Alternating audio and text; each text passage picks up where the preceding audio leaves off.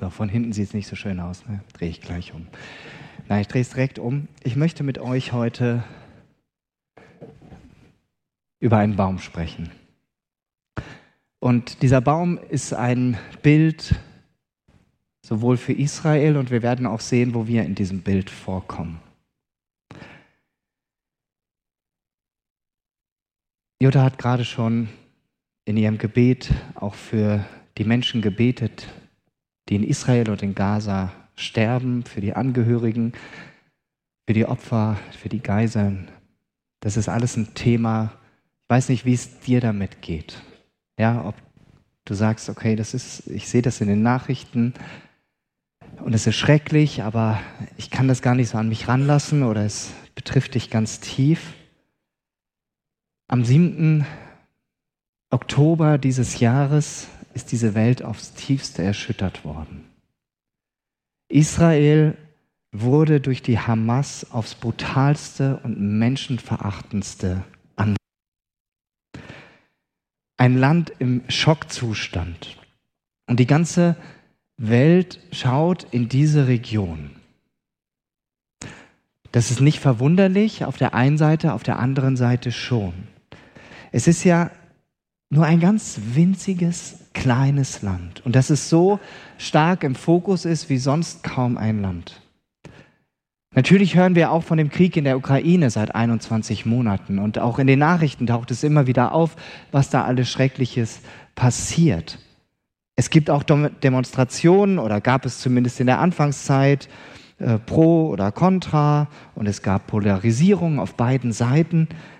Aber was wir in Israel und Gaza sehen, hat eine ganz andere Qualität von Boshaftigkeit und von Bösem. An Israel scheiden sich die Geister. Menschen stellen sich einerseits klar auf die Seite Israels und andererseits gehen sie auf die Straße und stehen für Palästinenser ein oder demonstrieren sogar für die Hamas. Auf der einen Seite sagt man, ja, Israel darf sich verteidigen und seine Souveränität schützen. Und auf der anderen Seite gibt es selbst hier in Deutschland Menschen, die auf die Straße gehen und das, das Gedankengut der Hamas unterstützen, die in ihrer Agenda, in ihrer Charta drin stehen haben, dass alle Juden getötet werden müssen. Das ist ihr erklärtes Ziel. Vielleicht hast du das schon auch an diversen Stellen gehört und ich erzähle dir da nichts Neues. Vielleicht denkst du, ich bin Christ, kein Jude. Mich interessiert nur das Neue Testament. Ist ja auch ein bisschen dünner. Kommt man schneller durch. Das Alte Testament ist eh von gestern. Es betrifft mich nicht. Ist zwar schrecklich, was da passiert, aber ich kann es nicht ändern. Aber vielleicht denkst du auch so. Es geht hier doch um viel mehr. Hier wird doch nicht nur Israel angegriffen oder Juden die seit dem 7.10. viel mehr offenem Antisemitismus ausgesetzt sind. Hier wird Gottes Volk angegriffen. Und ja, ich gehöre doch auch zu Gottes Volk. Werd nicht letztendlich auch ich angegriffen? Ich finde es ganz wichtig, dass wir in dieser Situation und in dieser Fragestellung, und das ist auch mein Ziel in der Predigt, dass wir hier klar differenzieren. Was da in Israel und Gaza passiert, das betrifft den Staat Israel. Den Staat Israel gibt es seit 75 Jahren. Und der Staat Israel ist im Prinzip eine Demokratie. Und da gibt es Menschen, die in Verantwortung sind. Sie versuchen, Dinge gut zu machen. Es gibt Dinge, die offensichtlich auch schlecht laufen, wie zum Beispiel eine Siedlungspolitik, die man auch kritisieren darf oder dass äh, die Juden waren ja, die Israelis waren ja selbst wochenlang, monatelang auf der Straße, um gegen das, was im Justizbereich verändert werden sollte, aufzustehen und zu sagen, hey, was ihr da oben macht, das geht gar nicht. Das ist die politische Seite von Israel. Und da dürfen Dinge auch zu Recht kritisiert werden. Was ich aber gleich über Israel sage, das bezieht sich auf Israel als geistliche Größe, als das Volk Gottes. Und die Geschichte Gottes mit Israel, die ist nicht erst 75 Jahre alt, sondern sie ist weit älter als 3000 Jahre. Und bei aller Solidarität für Israel ist es ganz wichtig, dass wir das unterscheiden, dass wir nicht sagen, alles, was Israel tut, auch jetzt in der Verteidigung oder so, ist immer richtig, weil dann vermischen sich Sachen. Ja, wir brauchen einerseits eine ja, komplett uneingeschränkte Solidarität mit Israel. Und ich hoffe, dass du am Ende dieser Predigt auch weißt, warum. Es ist nur wichtig, dass wir das politische und das, die geistliche Sicht nicht miteinander vermischen. Da gibt es Zusammenhänge. Das Thema wäre auch zu groß, da ganz komplett einzusteigen, aber so ein paar Skizzen möchte ich heute machen. Ich werde in der Predigt heute mit euch über Erwählung sprechen. Was bedeutet Erwählung für Israel und was bedeutet Erwählung für uns Christen?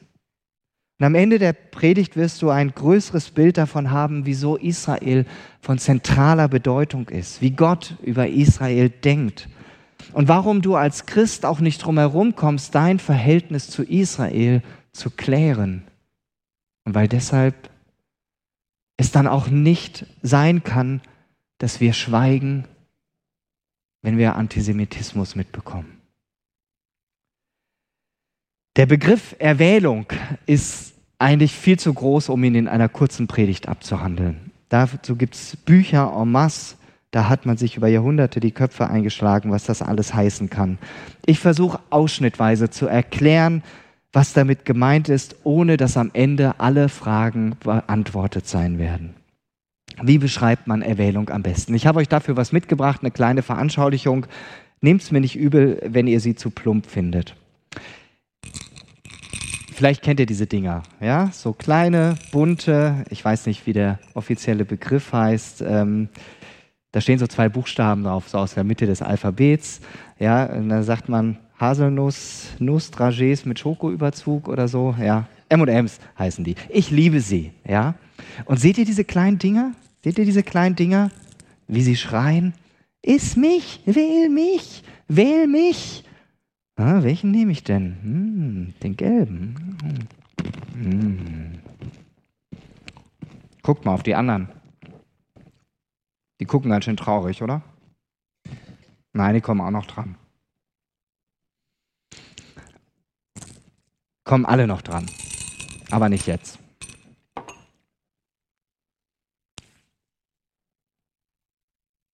Was will ich damit zeigen? Erwählung heißt, dass eine Person etwas wählt, eine Person, die handelnde ist. Bei den MMs war ich gerade derjenige, der sich eins ausgesucht hat. Aber was Erwählung bedeutet in Bezug auf einen Menschen oder ein Volk oder für uns Christen, das schauen wir uns jetzt an. Gott hat von Beginn an das Ziel gehabt, mit uns Menschen zusammen zu sein. Doch wie die meisten von uns wissen, haben wir Menschen von Anfang an uns dagegen entschieden. Wir haben gesagt, nein, wir vertrauen diesem Gott nicht und deshalb gab es diese Geschichte, äh, die uns am Anfang der Bibel berichtet ist, dass wir Menschen lieber unseren Weg alleine gehen wollten. Und die Gemeinschaft mit Gott war zerstört und gebrochen. Doch Gott liebt uns Menschen so sehr, dass er ganz bewusst einen neuen Weg wählt, einen anderen Weg wählt, wie wir doch mit ihm zusammen sein können. Und hier kommt Erwählung mit ins Spiel. Ich will dir schon mal gleich am Anfang eine kleine Zusammenfassung bringen von dem, was ich gleich erläutern werde. Auf den Punkt gebracht könnten wir sagen, Israel ist erwählt. Erwählung aus Gnade. Für uns Christen, wer Christ ist, der hat Gottes Gnade erkannt und deshalb erkennt er sich als von Gott erwählt an. Israel, Erwählung, gleich Gnade. Und bei uns Christen umgekehrt, wir erfahren Gottes Gnade und sehen im Nachhinein, dass wir erwählt sind. Und für beide gilt, Gott baut sein Reich aus Juden und Nichtjuden und alle, die sich Christus anvertrauen, werden einmal bei ihm sein.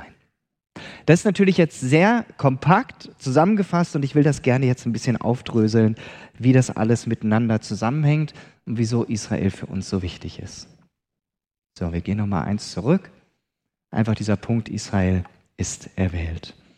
Wer von euch hat im Kindergottesdienst früher diese Geschichte gehört von dem Volk Israel, das Gott in das verheißene Land schicken wollte? Meldet euch mal kurz, wer hat es so im Kindergottesdienst gehört? Ja, da gehen ganz schön viele Hände hoch, das dachte ich mir schon. Ich erzähle euch also auch hier nicht unbedingt etwas Neues. Aber wenn man heute sagen würde, sich auf die Straße stellt und sagt, Israel ist erwählt, dann äh, gucken die Leute einen schräg an oder man erntet Empörung. Aber beim Blick in die Bibel kommen wir nicht drum herum, dass Gott sich Israel als Volk ausdrücklich ausgewählt hat. Und hier schauen wir uns an, wie das Ganze begonnen hat.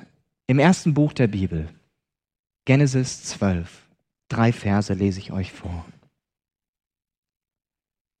Da spricht Gott zu einer Person. Der Herr sagte zu Abraham, verlass dein Land, deine Verwandtschaft und das Haus deines Vaters. Geh in das Land, das ich dir zeigen werde. Ich will dich zum Stammvater eines großen Volkes machen.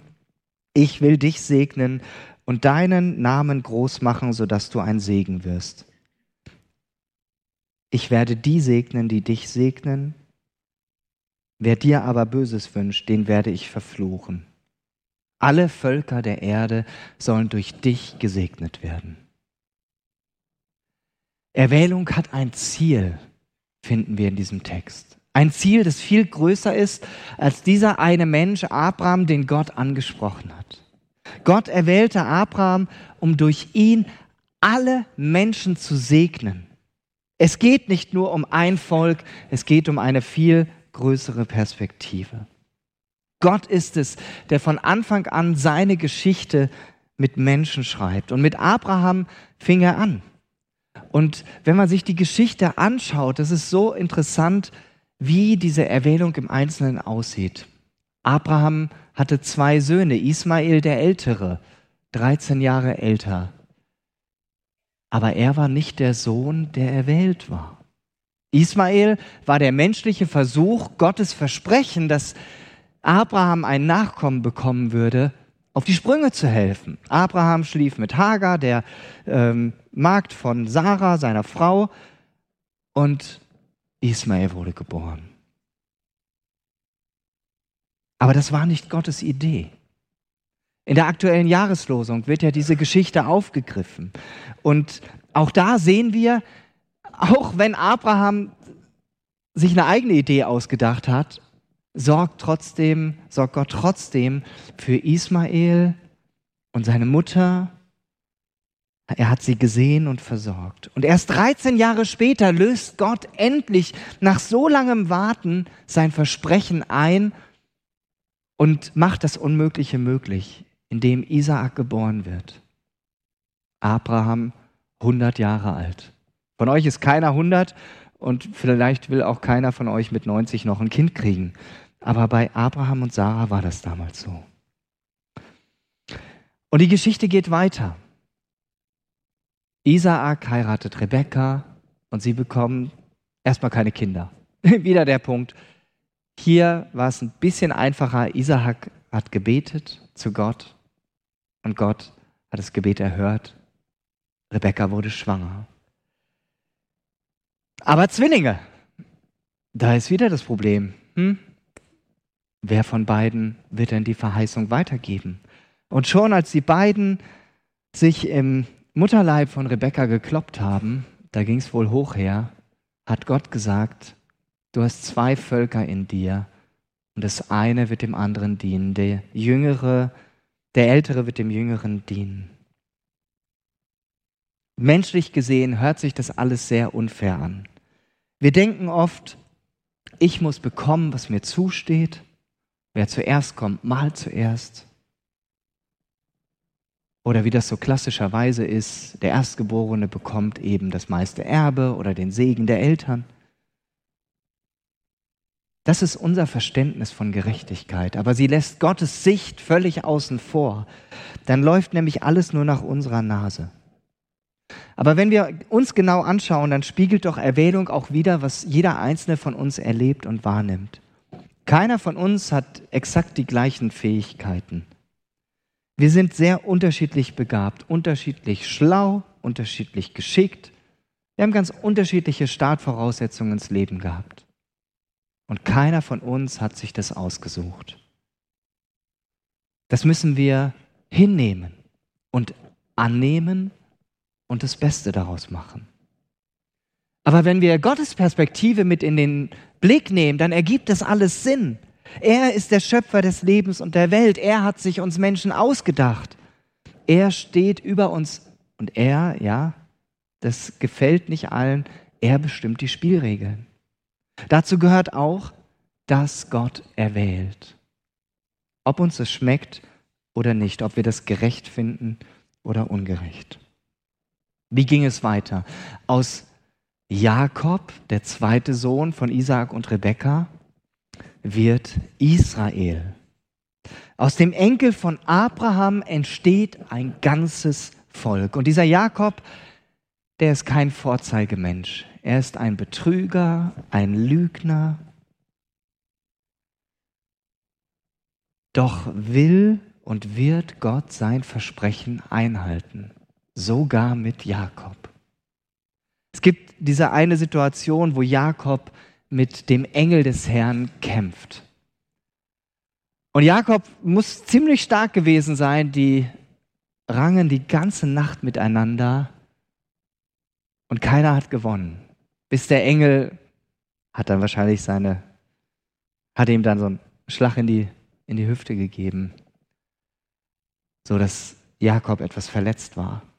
Und aus dieser mysteriösen Begegnung bekommt Jakob einen neuen Namen. Der mit Gott kämpft. Israel. Gottes Kämpfer heißt das. Und von hier aus geht die Geschichte weiter. Jakob hat zwölf Söhne und aufgrund einer riesigen Hungersnot kommt die Familie von Jakob dann nach Ägypten und dort werden sie sesshaft und ein großes Volk entsteht. Ein großes Volk, viele Menschen, sie sind sehr fruchtbar und die damaligen Pharaonen, die haben dann gesagt, okay, so viele Leute, die müssen wir mal ganz schnell einfangen, die nutzen wir als billige Arbeitskräfte und Sklaven und so wurde Israel, die Nachkommen Jakobs, systematisch versklavt. Aber Gott hat sein Volk nicht vergessen, obwohl es vielleicht so aussieht. Er steht an der Seite zu seinem Volk, sorgt auf dramatische und spektakuläre Weise dafür, dass Israel aus Ägypten befreit wird, endlich Ägypten verlassen kann. Gott besiegt das feindliche ägyptische Heer und versenkt es im Roten Meer. Am Berg Sinai schließt Gott mit seinem Volk einen Bund. Sie bekommen die zehn Gebote und vieles mehr. Sie bekommen Gottes gute Weisungen, damit das Leben gelingt. Natürlich auch ein mit Rechten und Pflichten. Und das Volk Israel hat dann jede Menge erlebt. Aber vor allem hat es erlebt, dass Gott ständig dabei war. Es zog dann ja durch die Wüste ein Jahr lang. Und dann waren sie schon an dem Land, das Gott Abraham versprochen hatte und gesagt hatte, hier dieses Land, Kanaan. Dieses Land verheiße ich dir und deinen Nachkommen. Kundschafter werden ausgeschickt. Viele von euch kennen, denke ich, diese Geschichte. Aber sie vertrauten nicht auf Gottes Kraft und Macht, sondern sagten, Hilfe, das Land ist so schrecklich, die Leute, die da wohnen, sind so schrecklich. Die Folge war, sie mussten 40 Jahre durch die Wüste ziehen. Aber selbst in dieser Zeit hat Gott sein Volk nicht losgelassen. Er hat es versorgt, er hat es durchgetragen. Gott blieb seinem Volk treu. Er schenkte Brot vom Himmel, dieses Manna, was täglich aufgesammelt werden musste. Er versorgte es mit Wasser und sogar mit Fleisch, mit Wachteln. Auch wenn sein Volk sehr oft jammerte, führte Gott sein Volk durch die Wüste. Und dann sind wir schon bei diesen Versen, die Jutta uns vorhin vorgelesen hat. In 5. Mose 7, 6 bis 8. Du, Israel, bist ein besonderes Volk. Du bist heilig für den Herrn, deinen Gott. Der Herr, dein Gott, hat dich erwählt als einziges Volk unter den Völkern der Erde sollst du zu ihm gehören. Gottes Erwählung über Israel steht fest. Und ich finde es so stark, was hier steht. Und komme jetzt nochmal zurück auf diesen Punkt, den ich schon am Anfang in der Zusammenfassung erwähnt habe. Hier steht, Israel, du bist das Kleinste unter den Völkern. Du kannst dir nichts darauf einbilden, dass du erwählt bist, sondern es ist alleine mein Handeln, meine Entscheidung, dass Gott sagt, ich erwähle dich. Und das ist die Gnade, die Israel zuteil wird. Es ist erwählt und sieht darin Gottes Gnade. Warum? Was hat Abraham dazu beigetragen, von Gott angesprochen und auserwählt zu werden? Nichts. Wie bekamen Sarah und Abraham ihren Sohn Isaak? Durch ein Wunder. Gottes Wirken. Wie konnte die unfruchtbare Rebekka auf einmal Zwillinge bekommen? Durch Gebet, durch Gottes Gnade. Wie konnte das Volk Israel aus der Sklaverei in Ägypten befreit werden? Nur durch Gottes mächtiges Eingreifen. Was hat Israel vorzuweisen, um von Gott erwählt zu werden? Nichts.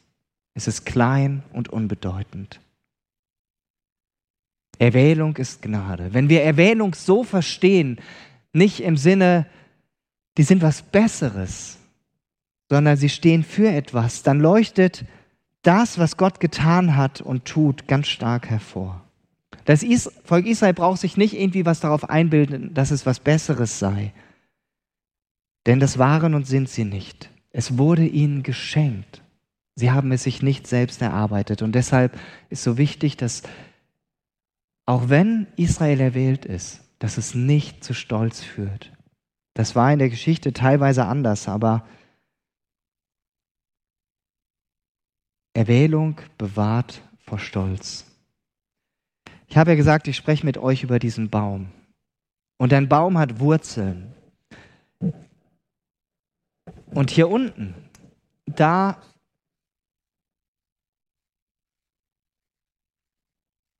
ging es los dass mit Abraham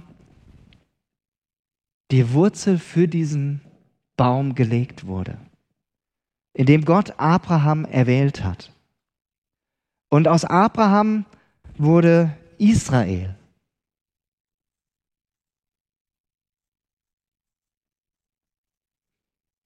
Ein großes Volk durch die Jahrhunderte hindurch.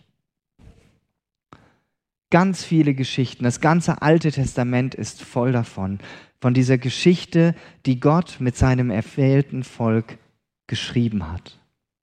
Und diese, dieser rote Faden, der hier am Anfang, diese, dieses Versprechen, was Gott am Anfang ausgegeben hat, durch dich sollen alle Völker der Erde gesegnet werden, das ist hier grundgelegt und wird immer wieder wiederholt und blitzt auf durchs ganze Alte Testament hindurch. Immer wieder sagt Gott, ich will, dass ihr mein, nein, ihr seid mein Volk und ich will euer Gott sein. Soweit, so gut. Israel ist der Welt, begonnen mit Abraham, das zieht sich durch die Geschichte durch. Und jetzt machen wir einen großen Sprung zu uns Christen. Christen sind auch erwählt. In vier Wochen feiern wir die Geburt des Juden Jesus Christus. Jesus Christus, einem Israelit aus dem Stamm Juda. Und es ist entscheidend wichtig, dass Jesus ein Israelit ist. Der kein Philister ist oder kein Ägypter oder er hätte nicht in einem anderen Volk geboren werden können. Gottes Ziel, durch Abraham alle Menschen zu segnen, ging nur durch jemand, der von seiner Abstammung her zu Israel gehörte. Jesus selbst sagt im Gespräch mit der Frau am Brunnen in Johannes 4, mit der samaritanischen Frau, da sagt er, das Heil kommt von den Juden. Und im Matthäusevangelium ganz am Anfang hat sich Matthäus ganz viel Mühe gemacht, eine Ahnentafel aufzustellen, die diese Abstammung Jesu plausibilisiert und das herzuleiten und genau aufzulisten und nachzuweisen, Jesus ist aus dem Volk Israel.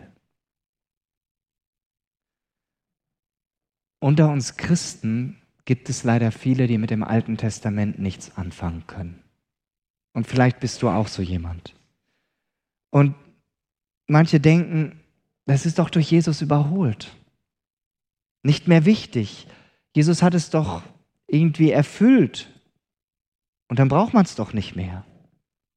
Aber da muss ich dir ganz klar sagen, diese Sichtweise gibt es in der Bibel nicht. Sie hat sich durch die Jahrhunderte Kirchengeschichte auch teils in unser Denken eingeschlichen. Wenn du mit Jesus lebst, ist es total wichtig, dass du deine Wurzeln kennst. Warum sehen wir gleich noch? Deine Wurzeln, die haben hier angefangen. Je mehr du verstehst, wie Altes und Neues Testament zusammenhängen, desto klarer werden viele Aussagen im Alten Testament, aber auch im Neuen Testament. Im Alten Testament war klar, es gibt die Juden, es gibt das Volk Gottes und alle anderen sind die Heiden. Gibt es hier jemanden, der jüdischer Abstammung ist? Ich glaube nicht. Also, wir sind alle Heiden. Ja? Du Heide. Ja, es wird manchmal so als geflügeltes Wort auch äh, bezeichnet für Menschen, die halt nicht glauben. Aber das ist so. Wir sind alle Heiden. Also, und das ist der Unterschied zwischen einem Volk, das Gott erwählt hat, und den ganzen anderen Menschen, die erstmal nicht von Gott erwählt sind. Die Heiden, die haben nichts mit Gott am Hut. Doch Gott hat sein Ziel, sein Versprechen, was er Abraham gegeben hat, nie aus den Augen verloren. Er will alle Menschen durch Abraham segnen. Und jetzt kommt Jesus ins Spiel. In Jesus wird das Realität.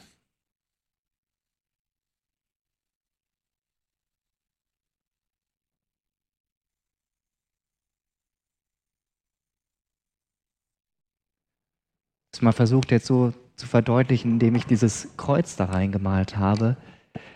Jesus kommt auf diese Erde und in Jesus kommt ja nicht nur ein Jude auf diese Erde, sondern Gott selbst kommt in seinem Volk auf die Welt mit dem Ziel, dieses Versprechen, was Gott hier gegeben hat, jetzt einzulösen.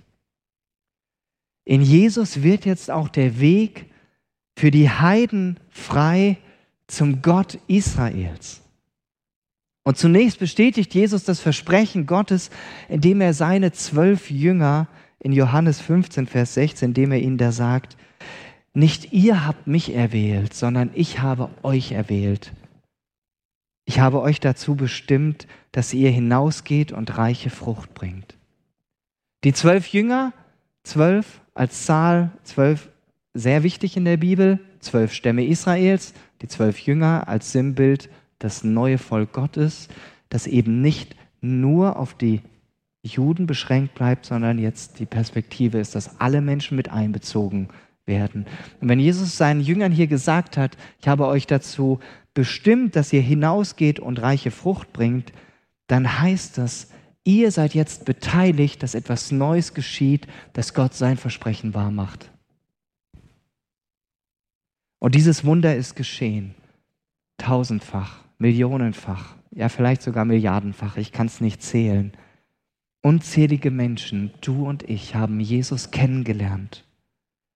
Menschen, die keine Verbindung zu Israel hatten.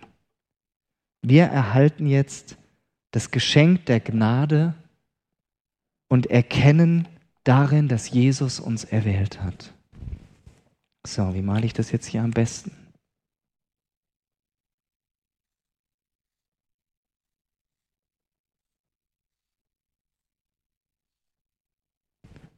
Es soll neue Zweige darstellen.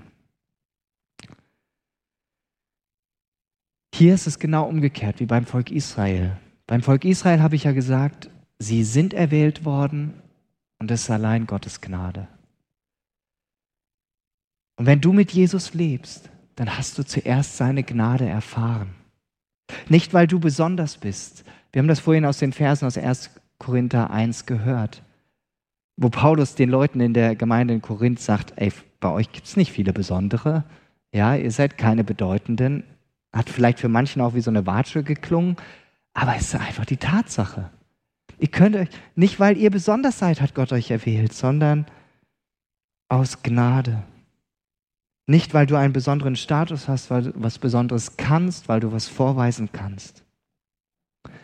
Es gibt leider unter uns Christen auch manchmal dieses Denken, und vielleicht hast du auch schon mal so gedacht, wir sind etwas Besseres als die Juden.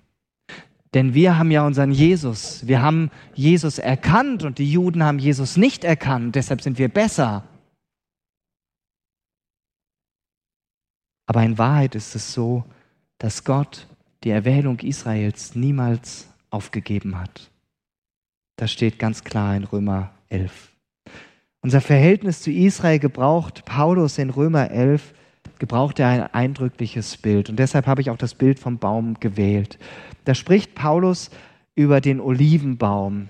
Der Olivenbaum, aus Oliven kann man Öl machen, deshalb wird er auch Ölbaum genannt. Und diesen Ölbaum, das ist ja ein Baum, der total alt werden kann. Es gibt ja heute noch Bäume, die so alt sind, also 2000 Jahre alt sind. Und der Ölbaum steht für Israel. Und dann sagt Paulus, ähm, gebraucht er ein schönes Bild. Ich habe diese Woche im äh, Fernsehen ähm, so eine Sendung gesehen, wo es um Veredelung von Bäumen geht. Ich bin kein Gärtner, ich habe da wenig Ahnung von. Ähm, ich habe das aber gesehen und fand das ganz eindrücklich, weil das genau jetzt hierzu passte. Da war so ein abgeschnittener äh, breiter Ast ungefähr. Und der wurde an drei Stellen dann außen aufgebrochen und dann wurden neue Triebe da reingesetzt und dann mit ba Bindfaden oder Schnur oder keine Ahnung was fest angebunden. Die wurden eingepfropft, damit da auf diesem, das war irgendein Obstbaum, noch ein anderes Obst mitwächst. Und so fördert man die Saft oder die, die Kraft des Baumes, dass der eben noch bessere Früchte trägt. Veredelung nennt man das. Und genau dieses Bild verwendet Paulus in Bezug auf uns Christen im Verhältnis zu Israel. Denn wir als Christen sind keine natürlichen Zweige dieses Ölbaums. Wir sind künstlich von außen eingepfropft. Paulus sagt sogar, ein Teil von Israel wurde herausgerissen, damit ihr eingepfropft werden könntet.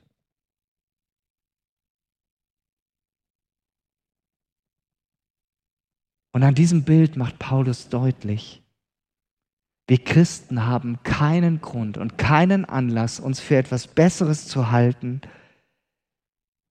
denn wie viel Kraft haben diese Zweige hier oben, auch wenn die inzwischen ja riesig sind und die Zahl der Christen auf der Welt ganz groß ist?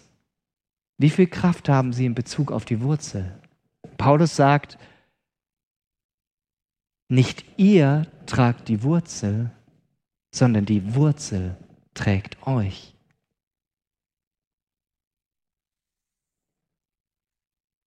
Und das Ganze ist nur möglich, weil Gott in Jesus diesen Weg eröffnet hat, dass alle Menschen Teil werden können von Gottes erwähltem Volk.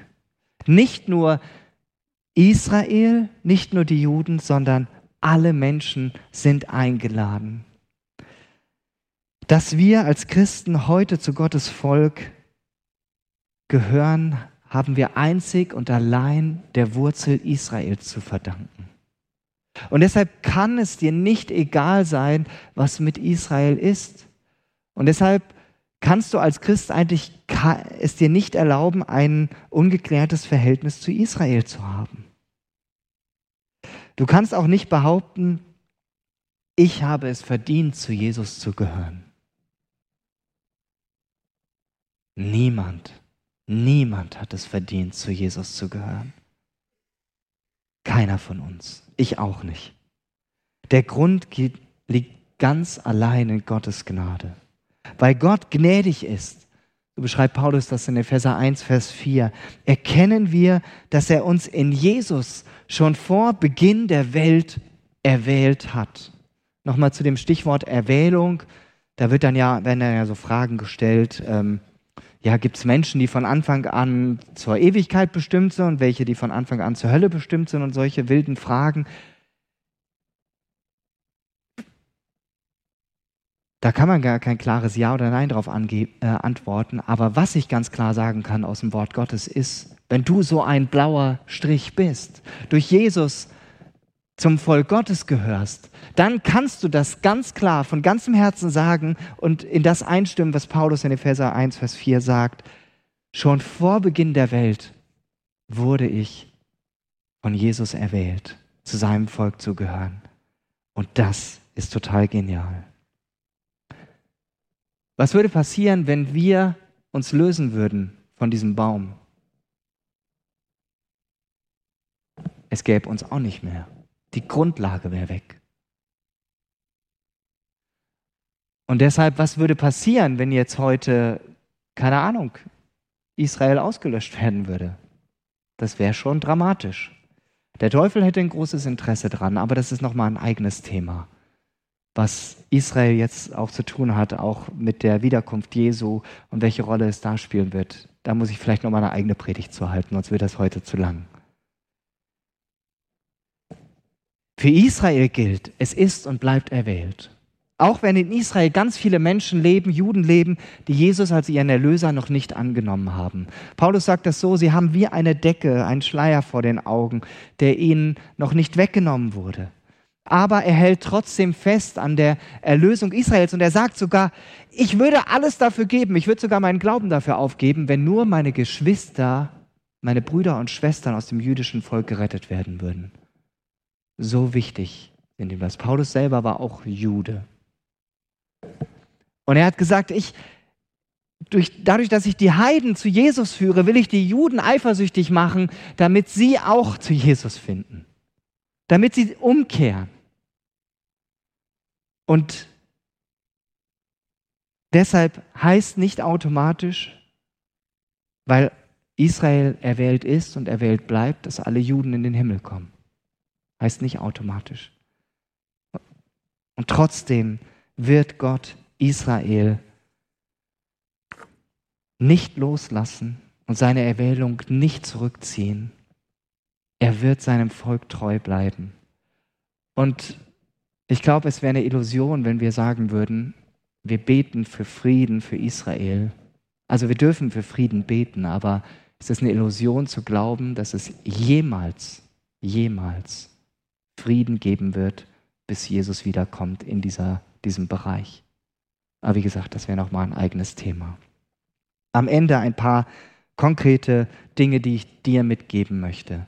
Ich hoffe, dir ist jetzt mehr deutlich, was das heißt, dass Israel erwählt ist und dass wir als Christen erwählt sind. Und damit du das Thema einfach nochmal vertiefen kannst, ich habe eine ganze Liste mitgebracht an Punkten. Achso, hier war noch so, so, so ein Bild von einem eingepfropften Ast. Das habe ich gefunden. Gehört da eigentlich nicht rein und trotzdem wächst es an und wir haben diese Gnade. Wir dürfen heute hier stehen, wir dürfen heute hier Gottesdienst feiern, weil Jesus uns da eingepfropft hat. So, die ganze Liste. Ich, vielleicht behaltet ihr euch einen Punkt. Ja? Römer 9 bis 11. Schnapp dir deine Bibel und lies in der nächsten Woche Römer 9 bis 11 am Stück durch.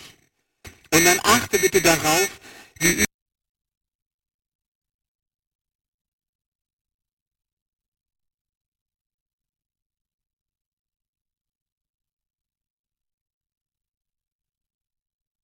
zu Israel schreit. Und vielleicht musst du innerlich umkehren, wenn du bisher kein oder ein negatives Bild für das Volk Israel oder die Juden hattest. Bitte Jesus dein Herz mit Liebe für Israel zu erfüllen. Und wenn du sagst, das Alte Testament ist aber so sperrig und es ist so schwierig, dann bitte ich dich, dir ein neues Verhältnis zum Alten Testament schenken zu lassen, weil sonst schwebst du in der Luft, weil du die Wurzel verlierst. Und jetzt wird es herausfordernd. Bekenne dich zu Israel. Was heißt das? Bekenne dich zu Israel, auch wenn du vielleicht negative Folgen oder Reaktionen bekommst. Die Anregung habe ich mir nicht selbst ausgedacht, die habe ich selber jetzt auch geklaut, aber gute Dinge darf man ja klauen. Ähm, ich kenne teilweise euren WhatsApp-Status. Da stehen schöne Sachen drin oft. Dinge, die euch interessieren, die euch begeistern, wo ihr gerade seid. Wann hast du das letzte Mal was reingestellt, wo es um Israel geht, wo du zeigst, dass du an Israels Seite stehst? Ja, es können vielleicht Reaktionen kommen oder auf Insta, ja, dass du dann Nachrichten bekommst, die nicht so nett sind, dass du Hassbotschaften bekommst. Aber warum nicht auch diese Möglichkeiten nutzen, die wir haben, um zu zeigen, wir stehen an Israels Seite? Und auch da differenzieren, nicht das politische Israel, sondern es geht um das geistliche Israel. Und was du beten kann, was du tun kannst, ist beten. Beten für Israel. Jeden Sonntag und jeden Donnerstag hier in der Gemeinde, Sonntag 18 Uhr, Donnerstag 19 Uhr Bete für Israel, dass Juden Jesus erkennen. Bete für auf Frieden von Jerusalem, Psalm 122. Bete, dass den Juden der Schleier von den Augen genommen wird, dass sie Jesus als ihren Messias, als ihren Christus, als den Gesalbten erkennen, der er ist, auch für sie sein will. Ich ende hier und bete.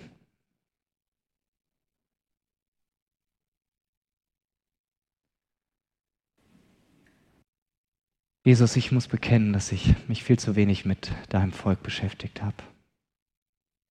Ich bin einer dieser blauen Zweige,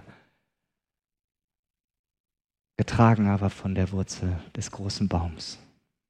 Danke, dass du damals Abra bei Abraham diese Verheißung gegeben hast, dass alle Völker der Erde gesegnet werden. Und danke dafür, dass du damit auch mich gemeint hast, dass du damit auch uns gemeint hast hier. Und ich bete, dass du uns hilfst, Wege zu finden, um mehr zu verstehen, was Israel mit uns zu tun hat, uns mehr dafür zu interessieren und aber auch nach außen hin zu zeigen, dass wir an Israels Seite stehen. Denn du hast Israel erwählt. Deine Gnade hast du nicht von Israel weggenommen. Und so wie du uns deine Gnade in Jesus geschenkt hast, und wir uns als erwählt ansehen dürfen. Und du willst uns beide als dein Volk einmal in deiner Ewigkeit begrüßen. Und darauf dürfen wir uns freuen. Amen.